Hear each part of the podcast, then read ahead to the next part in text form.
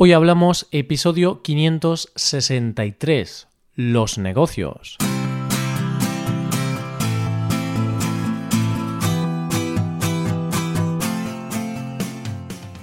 Bienvenido a Hoy Hablamos, el podcast para aprender español cada día. Ya lo sabes, publicamos nuestro podcast de lunes a viernes. Puedes escucharlo en iTunes, en Android o en nuestra página web. Recuerda que los suscriptores premium pueden acceder a la transcripción completa del audio y a una hoja con ejercicios para trabajar vocabulario y expresiones.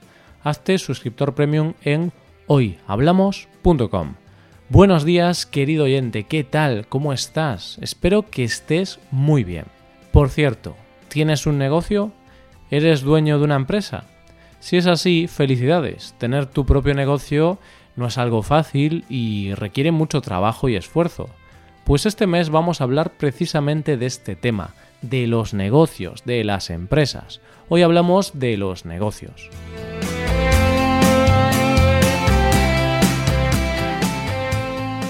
Se suele decir que un negocio es como un hijo. Hay que dedicarle mucho tiempo, hay que tratarlo bien, tenemos que cuidarlo y nos da muchas alegrías. Por supuesto, como con un hijo, siempre somos muy protectores, tenemos miedo de que le pase algo malo, intentamos protegerlo y cuidarlo. Y muchas veces a un negocio también le cogemos cariño. Y eso que quizá comenzamos haciendo para ganar algo de dinero o simplemente de casualidad, se termina convirtiendo casi en una especie de hijo al que queremos mucho. Quizá esto es un poco lo que me ocurre a mí con Hoy Hablamos. Un proyecto que comenzamos sin muchas pretensiones, de manera un poco casual, sin saber muy bien qué hacíamos y al final se ha convertido en un negocio que funciona bien y nos permite ganarnos la vida a mí y a Paco. Eso es lo bonito de los negocios, ¿no? Primero nacen como una idea, no tienes muy claro qué vas a hacer, cómo la gente va a responder, o si va a ir bien o mal, pero te lanzas a la piscina, montas tu negocio, tu proyecto y trabajas duro para hacerlo despegar. Todavía recuerdo los primeros meses de este proyecto y el momento en el que recibí el primer mensaje con buenas palabras sobre el podcast. Te tengo que decir una cosa, querido oyente. Cuando dedicas mucho tiempo a un proyecto y recibes un mensaje de agradecimiento por el trabajo, eso es un subidón, te motiva a seguir trabajando duro. Pero hoy no vamos a hablar de este negocio, de hoy hablamos, sino que vamos a hablar de los negocios en general. Los negocios son una parte indispensable de cualquier economía, de cualquier país, excepto en los países con una economía planificada, claro porque en esos países el Estado controla los medios de producción. Pero realmente quedan muy pocos países con ese tipo de sistema económico y en casi todos los países los negocios son una parte indispensable de la economía, son un pilar de la economía del país. Lo primero que quiero explicaros es la diferencia entre la palabra negocio y la palabra empresa. Si buscamos la definición en el diccionario, más o menos estas dos palabras significan lo mismo. Designan una cosa que tiene un fin lucrativo, es decir, algo que hacemos para ganar dinero. La principal diferencia es que cuando decimos negocio, habitualmente pensamos en algo más pequeño, en un proyecto o idea de tamaño reducido. En cambio, si decimos empresa, pensamos en un proyecto con un tamaño más grande. Además, empresa es una forma jurídica, es decir, es un tipo de organización. Por ejemplo, si soy dueño de un kiosco, tengo una empresa o un negocio. Quizá algunas personas digan que tienen una empresa para parecer más importantes, pero en realidad tienen un negocio. Podríamos decir que la característica principal para diferenciar un negocio de una empresa es si tiene empleados. Si un negocio tiene empleados, ya podemos considerarlo empresa. También ten en cuenta que empresa es un sinónimo de compañía. Por eso, cuando trabajamos en una empresa y nos referimos a ella, decimos en mi empresa tratan muy bien a los empleados. Eso sí, esta diferencia entre negocio y empresa es cuando hablamos con otras personas. Pero cuando hablamos de la economía, cuando presentamos datos de un país, si decimos empresas, estamos hablando de los negocios también. Un negocio donde solo trabaja su dueño también se considera empresa a nivel teórico. pero en el día a día los hablantes nos referimos a eso como negocio, no como empresa. ¿Y cómo de importantes son los negocios y las empresas para España? Te doy algunos datos. En España hay un total de 3.300.000 empresas. En este dato se incluyen también los negocios de un solo empleado, es decir, los autónomos, gente como yo, con un negocio propio donde no tenemos empleados. Casi la mitad de estas empresas son autónomos, o sea, empresas con un solo trabajador, el dueño. Las empresas privadas emplean a un total de 13 millones de personas, mientras que el sector público, el Estado, emplea un total de 3 millones de personas. El 99,8% de las empresas de España son pymes y un 95% son micropymes. ¿Qué es una pyme? Esta palabra hace referencia a pequeñas y medianas empresas. Una pyme es una empresa que tiene menos de 250 trabajadores y que factura menos de 50 millones de euros anuales. Dentro de esto tenemos tres categorías. Las microempresas o micropymes, que son empresas de menos de 10 trabajadores y con una facturación anual menor de 2 millones de euros. Después están las pequeñas empresas, que tienen menos de 50 empleados y facturan menos de 10 millones de euros. Y por último están las medianas empresas, que facturan menos de 50 millones y tienen menos de 250 empleados.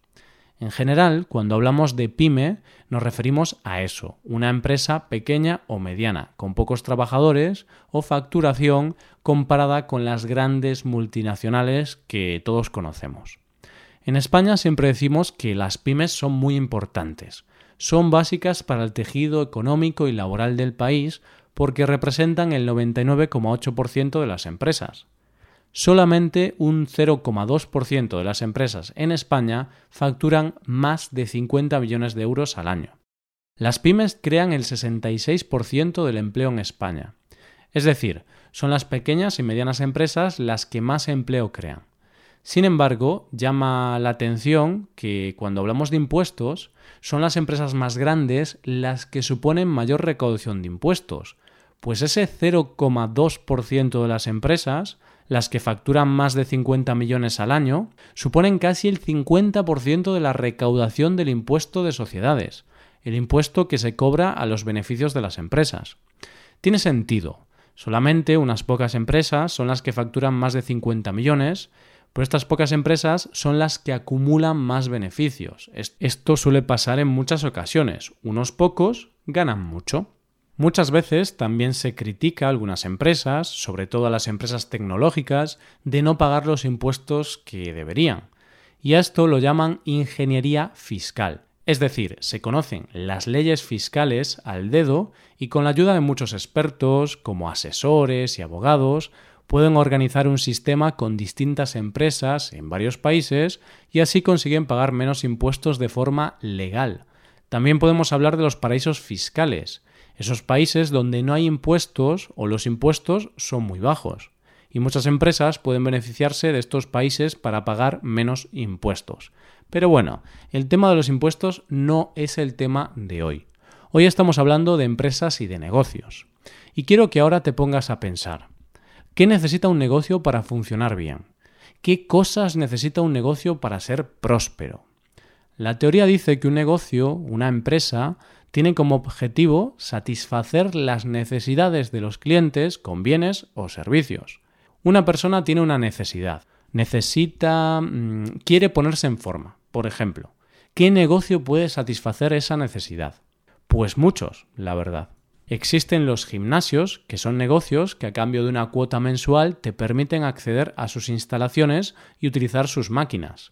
También existen los entrenadores personales, que habitualmente son autónomos que ofrecen sus servicios de manera individual, ofrecen su asesoramiento para que cumplas tus objetivos deportivos o físicos. Por tanto, un negocio ofrece un determinado producto o servicio para satisfacer una necesidad. Cuando hablamos de necesidades es necesario mencionar la famosa pirámide de Maslow, un esquema donde podemos ver las necesidades humanas.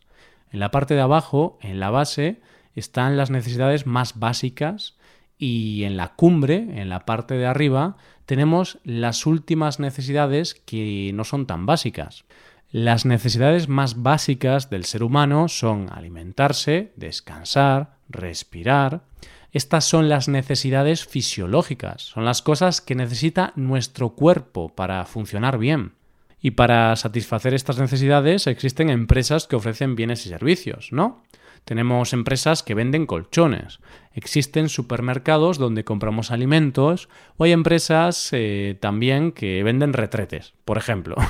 bueno, hay muchos negocios que satisfacen este tipo de necesidades fisiológicas.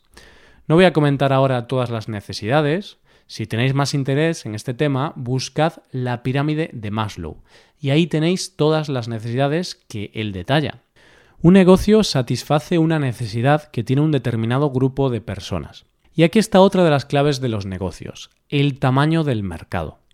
Si existe una necesidad, hay un mercado al que podremos vender servicios y productos, pero hay que tener cuidado con el tamaño del mercado.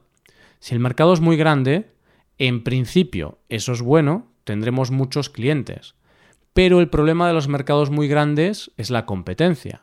Todo el mundo tiene un smartphone. Bueno, no todo el mundo, pero casi todo el mundo. En España, el 81% de los españoles tiene un smartphone. Eso es un mercado enorme. Estamos hablando de millones de posibles clientes en un solo país. Pero en realidad este es un mercado muy competitivo. Hay mucha competencia. Y si quieres ponerte a fabricar y vender tu propia marca de smartphones, va a ser muy difícil. No es imposible porque, por ejemplo, en España hace unos años apareció una marca española de smartphones llamada BQ que ha conseguido penetrar el mercado, pero sí que es muy difícil. Uno de los retos que tiene este mercado, el de los teléfonos móviles, es la barrera de entrada. Este es otro concepto de negocios muy interesante y se refiere a las dificultades que existen para entrar en un mercado. La barrera de entrada en el mercado de los móviles es muy grande por temas de costes. Principalmente es muy costoso producir un teléfono móvil. Necesitas un equipo de diseño, necesitas una fábrica y tienes que producir una cantidad alta de móviles. Sin embargo, en otros mercados la barrera de entrada es menor. Por ejemplo, montar un bar. Las barreras de entrada en la hostelería son bastante bajas. Solamente tienes que alquilar un local, hacer alguna obra o renovación del local, quizá, aprovisionarte de productos y contratar personal. Pero en un mercado con una barrera de entrada baja, la competencia también es más abundante. Hay mucha competencia porque es fácil montar un negocio de ese estilo y solo sobreviven los mejores. Yo creo que cuando pensamos en un negocio, siempre pensamos en negocios redondos. Ese es el sueño de todo empresario, tener un negocio redondo. Por ejemplo, en España, hacer una autopista muchas veces es un negocio redondo. ¿Por qué? Porque una empresa privada construye una autopista y paga los costes de esa obra con su dinero.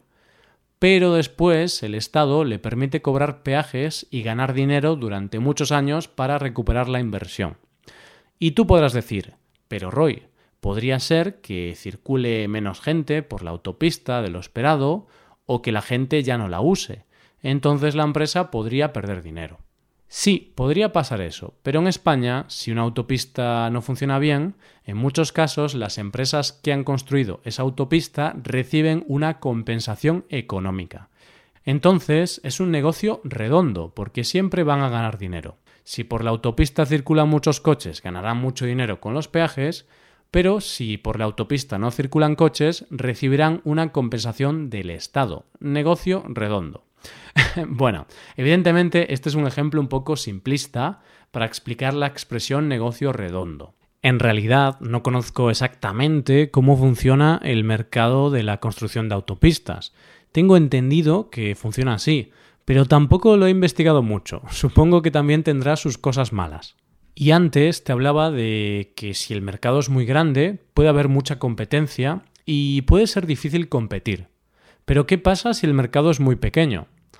Pues que solamente te va a comprar algo tu madre, tu padre y con suerte tu hermano. Para concluir, muchas veces cuando montamos un negocio, la clave es dirigirse a un nicho de mercado. Es decir, un mercado pequeño pero con gente suficiente como para tener un negocio, un público con necesidades muy específicas y al ser un nicho de mercado, algo muy específico, la competencia será menor y podremos destacar. ¿Os suena esto? Creo que por hoy podemos dejar el episodio aquí. En los próximos episodios seguiremos hablando de negocios, de emprender y de empresas. Hasta aquí el episodio de hoy. Esto es todo. Espero que os haya gustado el episodio y espero que haya sido de interés. Muchas gracias por escucharnos. Por último, te recuerdo que puedes ver la transcripción completa y una hoja de ejercicios para trabajar vocabulario y expresiones en nuestra página web. Ese contenido solo está disponible para suscriptores premium. Hazte suscriptor premium en nuestra web hoyhablamos.com. Nos vemos mañana con un episodio de Cultura Española. Muchas gracias por todo. Pasa un buen día. Hasta mañana.